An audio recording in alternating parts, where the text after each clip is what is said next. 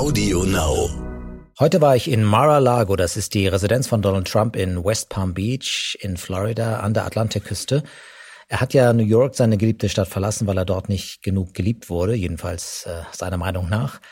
Und Mar-a-Lago ist ein Anwesen, das so ein bisschen aussieht wie Disneyland. Vielleicht haben Sie es mal gesehen, sehr künstlich, sehr pompös so wie sich Donald Trump wahrscheinlich eine italienische Villa vorstellt. Und direkt davor arbeiten Gärtner, Putzleute, Billiglöhner, alle Latinos und mit einigen habe ich mich unterhalten. 25 Tage sind es noch bis zur Wahl.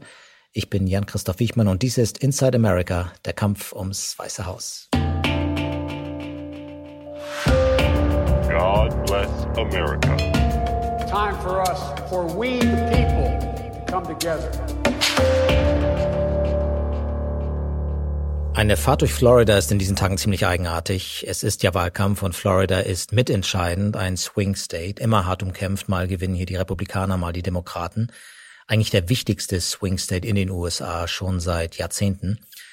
Am Straßenrand stehen gigantische Wahlplakate hoch über dem Highway, größer noch als die US-Flaggen und darauf steht dann sowas wie Biden ist ein Sozialist oder Folge Gott, wähle Trump.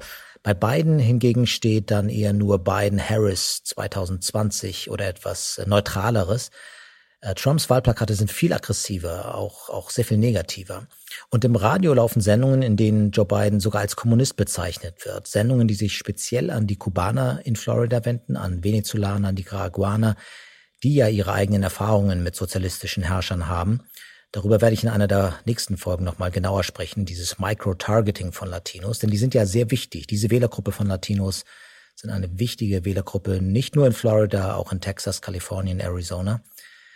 Zurück aber jetzt zu Mar-a-Lago. Ich habe mich dort vor der Villa mit einigen der Latinos unterhalten. Sie arbeiten dort in der Hitze, bei 40 Grad, in der Sonne, in Schutzanzügen, mähen den Rasen, sammeln die Blätter ein, putzen die Fassaden, machen die härteste Arbeit – nicht wenige sind undocumented immigrants, das sind also Einwanderer ohne Papiere, ohne Aufenthaltsgenehmigung.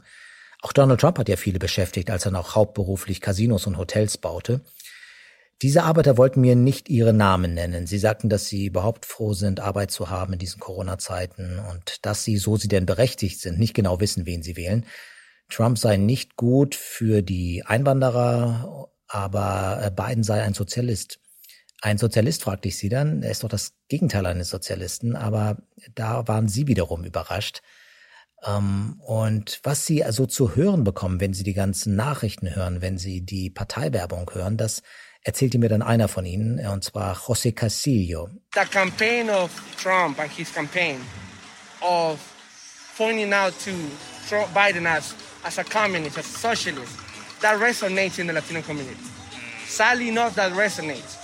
because we a lot of us come from from countries where we have socialist governments, communist governments, dictators. But so they took advantage of that fear, and they're being fed that fear. And that's not fair, because it's not true.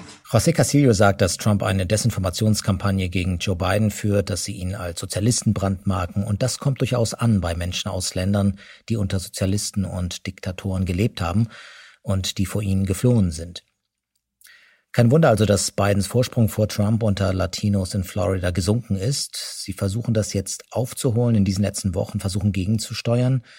Eine weitere Schwierigkeit ist, dass viele der Latinos konservative Christen sind, auch Abtreibungsgegner, und da könnte der Unterschied nicht größer sein. Trump ist gegen Abtreibung und Joe Biden ist für das Recht auf Abtreibung. Auch das bekommt man hier vor der Villa Mar-a-Lago zu hören dass äh, nämlich äh, Trump ein Christ sei und äh, gegen die Abtreibung und auch das finden sie gut an ihm. Also es ist überhaupt nicht gesagt, dass äh, Joe Biden unter Latinos mit einem solch großen Vorsprung gewinnen wird, wie es noch Hillary Clinton tat vor vier Jahren. Trump war lange nicht mehr hier in Mar-a-Lago. Vor Corona hat er häufig seine Wochenenden hier verbracht beim Golfspielen, hat Freunde eingeladen. Jetzt sitzt er immer noch isoliert im Weißen Haus, gibt immerhin Telefoninterviews und äh, kündigt an, am Samstag will er hier in Florida eine Rallye halten. Sein Leibarzt sagte, erst am Montag wisse man, ob der Präsident über den Berg sei. Trump aber sagt dem Arzt, mir geht es großartig, perfekt, ich will ein Wahlkampfevent abhalten und das werde ich auch tun. Also, womöglich ist er immer noch Corona-positiv, womöglich kommen Tausende von Fans und da haben wir dann das nächste Superspreader-Event in Florida.